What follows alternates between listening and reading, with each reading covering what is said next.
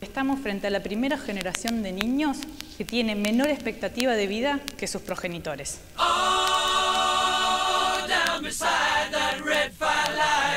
Tenemos que tratar de hacer esfuerzos extremos por evitar los consejos de los chantas mediáticos.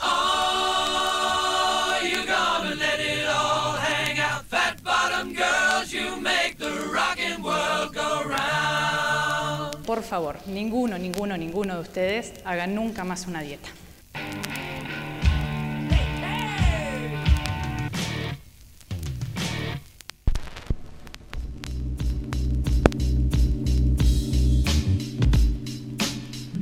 La epidemia del sobrepeso y obesidad es la forma más frecuente en la que se expresa la malnutrición a nivel global. Sin embargo, esto no es noticia. Estamos hablando de un fenómeno social que se viene registrando desde comienzos de los años 90 en países como Estados Unidos. Pero los tiempos corren rápido y las epidemias se propagan a una velocidad aún más vertiginosa. Lamentablemente, los estudios hechos en nuestro país durante la última década no han sido nada alentadores el Ministerio de Salud y Desarrollo Social confirmó que los parámetros poblacionales del exceso de peso escalaron sostenidamente en Argentina. Datos de la Encuesta Nacional de Nutrición y Salud de 2019 revelaron que en la población adulta la prevalencia de exceso de peso es del 68%. Llamativamente, los grupos sociales de menores ingresos fueron los que evidenciaron mayores índices de exceso de peso, llegando en muchos casos a la obesidad. ¿Es posible rastrear las causas de esta pandemia? Marcelo Rubinstein es investigador superior del CONICET del Instituto de Investigaciones en Ingeniería Genética y Biología Molecular. Hace 20 años dirige un grupo concentrado en entender cómo funcionan genes y circuitos cerebrales que regulan el apetito y la motivación desde una perspectiva genética, evolutiva y conductual basada en el estudio de ratones transgénicos y mutantes que ellos mismos producen.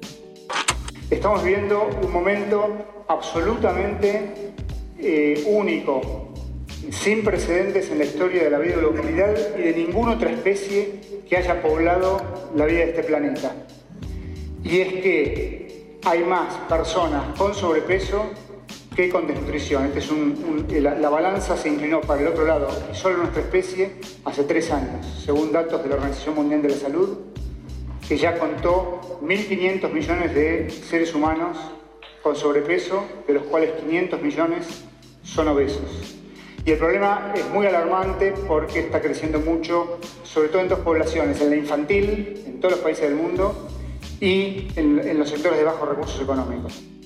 En Argentina, los cambios en los patrones de consumo de alimentos siguen la tendencia mundial y atraviesan a todo el entramado social, afectando especialmente a los grupos de niveles educativos bajos y a los de menores ingresos. Los datos confirman consistentemente que el consumo diario de alimentos saludables es significativamente menor en aquellos sectores más vulnerables. No es solo un problema de salud, sino social. Es importante dejar en claro que el sobrepeso y la obesidad no están consideradas como enfermedades en sí mismas, sino que son categorías establecidas por el índice de masa corporal, un estimador poblacional. No es una enfermedad. Nadie que sea obeso se puede decir es obeso porque está enfermo. De hecho, hay una gran cantidad de obesos, digamos, definidos obesos por el índice de masa corporal, que no, son clínicamente, no tienen ninguna patología. En términos este, epidemiológicos, eh, el sobrepeso y la obesidad son factores de riesgo muy importantes, muy fuertes, para eh, situaciones que tampoco son enfermedades en sí mismas, pero que llevan enfermedades. Por ejemplo, ser hipertenso tampoco es, es una enfermedad en sí misma. Otras situaciones posiblemente derivadas del sobrepeso y la obesidad pueden ser la hipertensión y la diabetes. Estas tampoco están definidas como patologías clínicas, pero es de público conocimiento que tienen una enorme relevancia sanitaria. Cabe preguntar entonces, ¿por qué no se puede dejar de comer, siendo que las consecuencias no pueden ser otra cosa que negativas?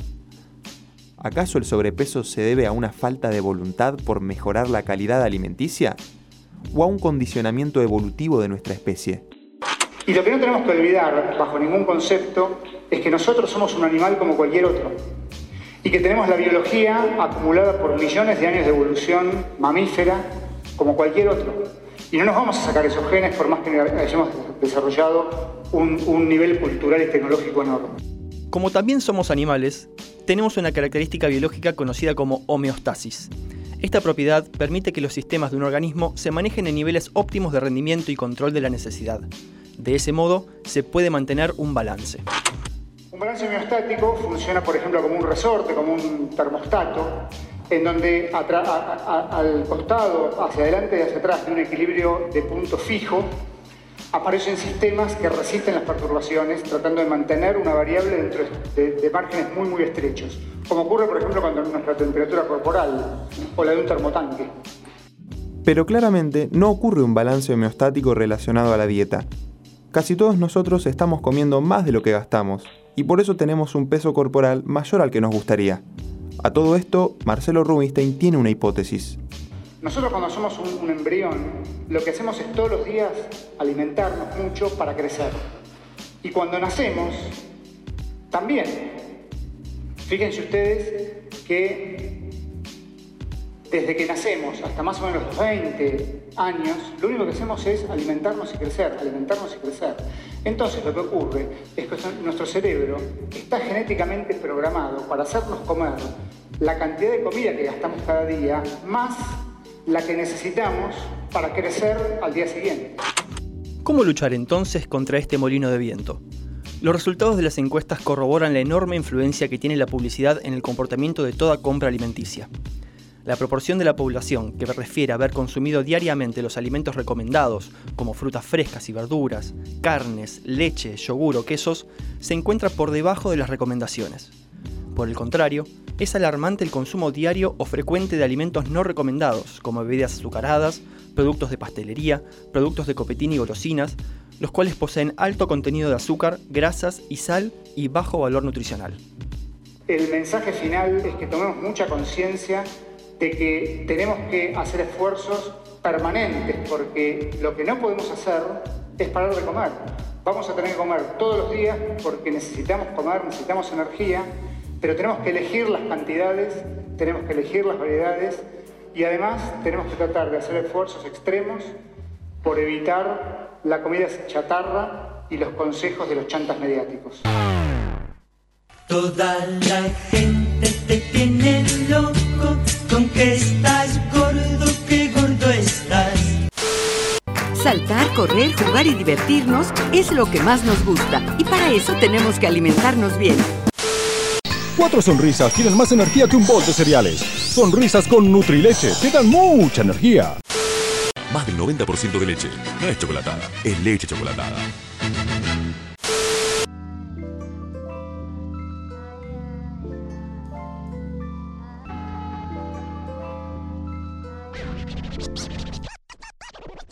María Lafose es licenciada en nutrición y formó parte durante ocho años del programa provincial de nutrición y alimentación escolar Nutriendo Chubut, del Ministerio de Educación de esa provincia, que brinda acompañamiento y asesoramiento a todas las escuelas estatales en las que se sirven alimentos.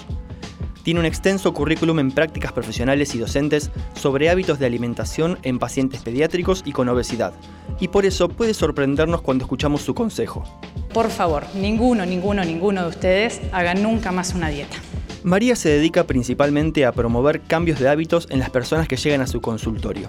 En este sentido, se encarga de tranquilizar a sus pacientes aliviándolos de la culpa de no poder seguir una dieta para bajar de peso, porque este sentimiento de fracaso es el peor aliado para un tratamiento contra el sobrepeso. Una persona que se propone hacer un plan alimentario falla, siente culpa. Los pacientes entran al consultorio y me dicen, me siento culpable porque lo hice mal. Y la culpa es algo que los hace sentir peor, es algo que les genera menos amor propio, menos seguridad en sí mismos, menos convencimiento de que sí pueden con esto. Y en realidad es lo peor que le puede pasar, porque nosotros necesitamos pacientes que se quieran, que se quieran en serio desde adentro y que estén convencidos que pueden con esto y con mucho más, porque es la única manera que van a poder salir de ahí. No es que la dieta le falló o a ella, o a él, o a ella. Le falló a millones de personas. Entonces, no puede ser que millones de personas estén mal. El problema no sos vos, el problema son las dietas. Pero, ¿por qué las dietas, que están hechas con todo lo que un cuerpo necesita para funcionar sano, no pueden luchar contra la obesidad? La Organización Mundial de la Salud define precisamente la salud como un completo estado de bienestar físico, mental y social, Según María Lafosse, para mantener un tratamiento exitoso contra la obesidad, es clave tener siempre presente los componentes socioculturales del problema. Cada paciente es un caso individual y no existe una receta mágica que sirva para todos y todas. Cuando las dietas intentaban sacar de estos cuerpos con exceso de grasa toda esa grasa, se olvidaron que atrás de esa grasa hay una persona. Y si hablamos de persona, ya empezamos a hablar de cultura, hablamos de hábitos, hablamos de emociones, hablamos de significados que toma la comida, hablamos de muchas otras cosas. Pero entonces, ¿cómo se hace? La sugerencia de María parece tonta, pero está lejos de serlo. Tenemos que aprender a comer. A comer bien, por supuesto. Y ahí la cosa se complica. Ya que adquirir una buena conducta alimentaria es bastante difícil cuando somos adultos. Es importante empezar a predicar con el ejemplo y promover estos hábitos saludables entre las niñas. La enseñanza de una buena alimentación no es solo necesaria, también es urgente las estadísticas en obesidad infantil son preocupantes. Estamos frente a la primera generación de niños que tiene menor expectativa de vida que sus progenitores. En Argentina, cada 10 chicos menores de 5 años, 4 ya tienen sobrepeso. Entonces, ¿cómo va a estar ese cuerpo si 40 años después de haber estado funcionando para muchos más kilos de los que estaba preparado, va a llegar a unos 45 años con un estado que nosotros logramos recién entrando a la ancianidad. La dieta milagrosa no existe, pero contamos con muchas herramientas que van más allá de lo alimentario y que aportan a una vida más saludable, en el sentido más amplio del término. Entre ellos, la nutricionista nos resalta el apoyo psicológico para trabajar el amor propio, una actividad física que disfrutemos sin fijarnos en cuántas calorías quema, las actividades artísticas que ayudan a sacar las emociones que, a su manera, también suman kilos a su balanza, el cuidado del alma a través de la meditación, la asistencia a iglesias o grupos solidarios que nos muestran cuánto tenemos para dar. Y por supuesto, también hay que aprender hábitos alimentarios saludables. Sí, pero hay que hacerlo como un camino que no es tan arduo como parece si uno se acepta que hay grises, que va a haber buenos momentos y malos momentos, que va a haber, van a aparecer dificultades ante las cuales vamos a tener que empezar a buscar herramientas y estrategias específicas para esa persona ante esa dificultad para poder pasarlas y seguir construyendo un camino propio que lo lleve a sentirse realmente bien, pero no solamente del cuerpo, sino también de la mente y del alma.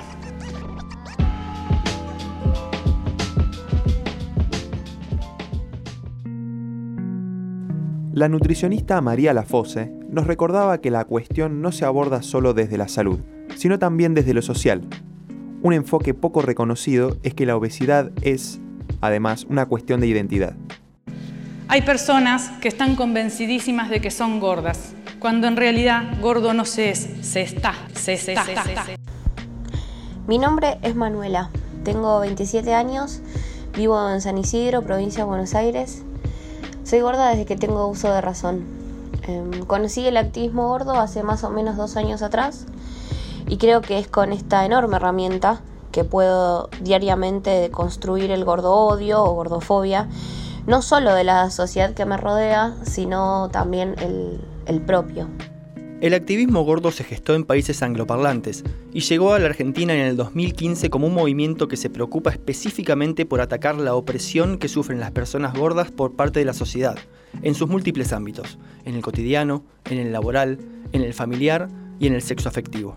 El activismo gordo viene a cuestionar lo establecido, viene a plantarse en contra de mandatos culturales, eh, mandatos sociales, de, cómo deben ser los cuerpos. La gordofobia o gordoodio es un término que se explica a sí mismo, pero sus causas y manifestaciones pueden ser poco evidentes para quienes no son sus víctimas.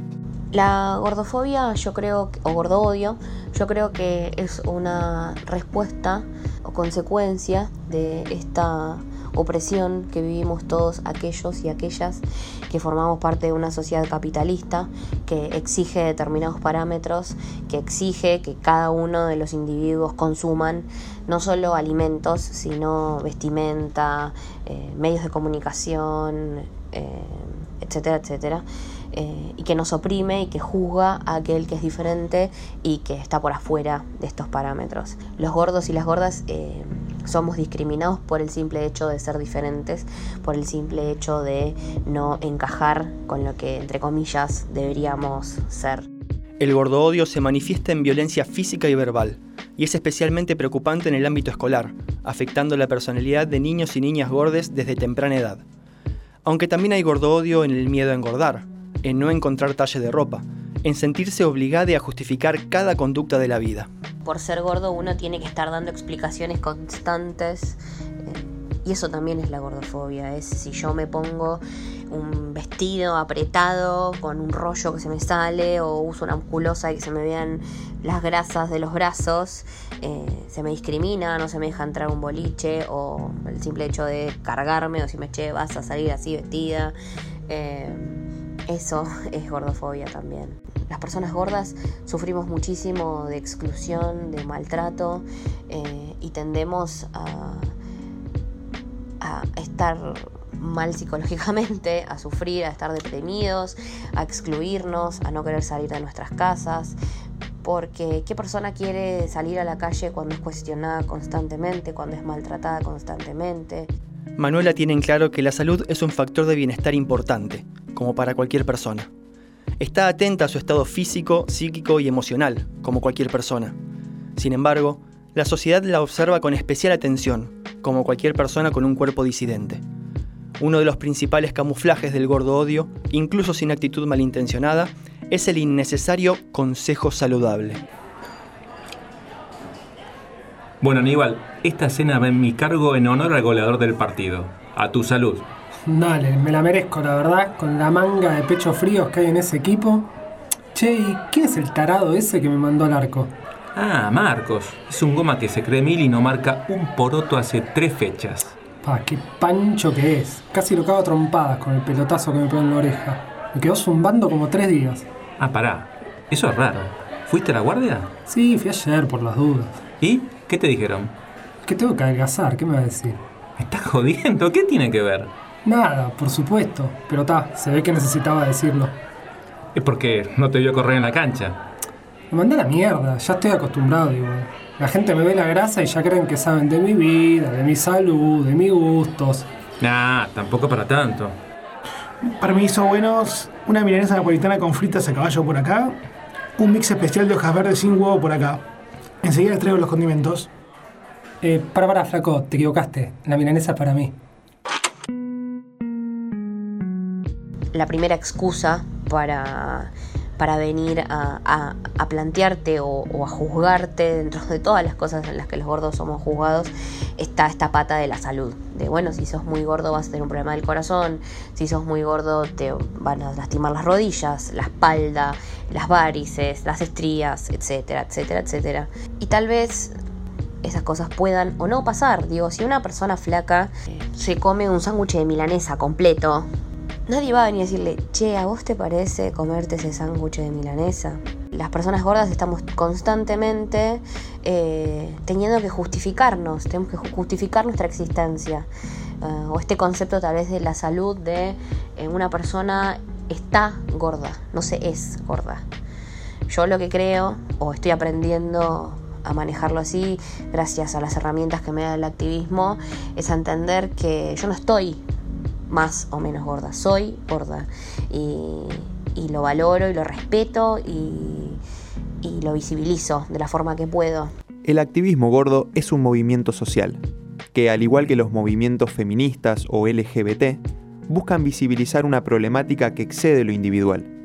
Ajustando un poco la frase de María Lafosse, detrás de la grasa no hay una persona, hay miles. El activismo gordo viene a plantear que todo lo personal es político, no solamente es una contraposición tal vez a lo que es eh, eh, el amor propio. El amor propio habla de amarse uno mismo, de valorarse, de cuidarse. El activismo gordo viene a construir a las personas gordas como actores políticos y como actores de cambio hacia el general. Viene a transformar la realidad de un conjunto, a cambiar eh, y a cuestionar a la sociedad entera y no solamente algo individual. No debe sorprendernos llegar al final del informe sin una respuesta definitiva. Quizás no haya solución, quizás no haya nada que solucionar, La obesidad entró hace relativamente poco en la agenda pública y recién estamos entendiendo cuáles son sus alcances.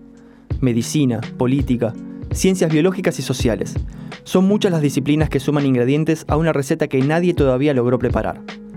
Mientras esperamos, aprovechemos para recordar que estamos todos alrededor de la misma mesa, donde los buenos modales, la educación y el respeto son claves para una convivencia armoniosa.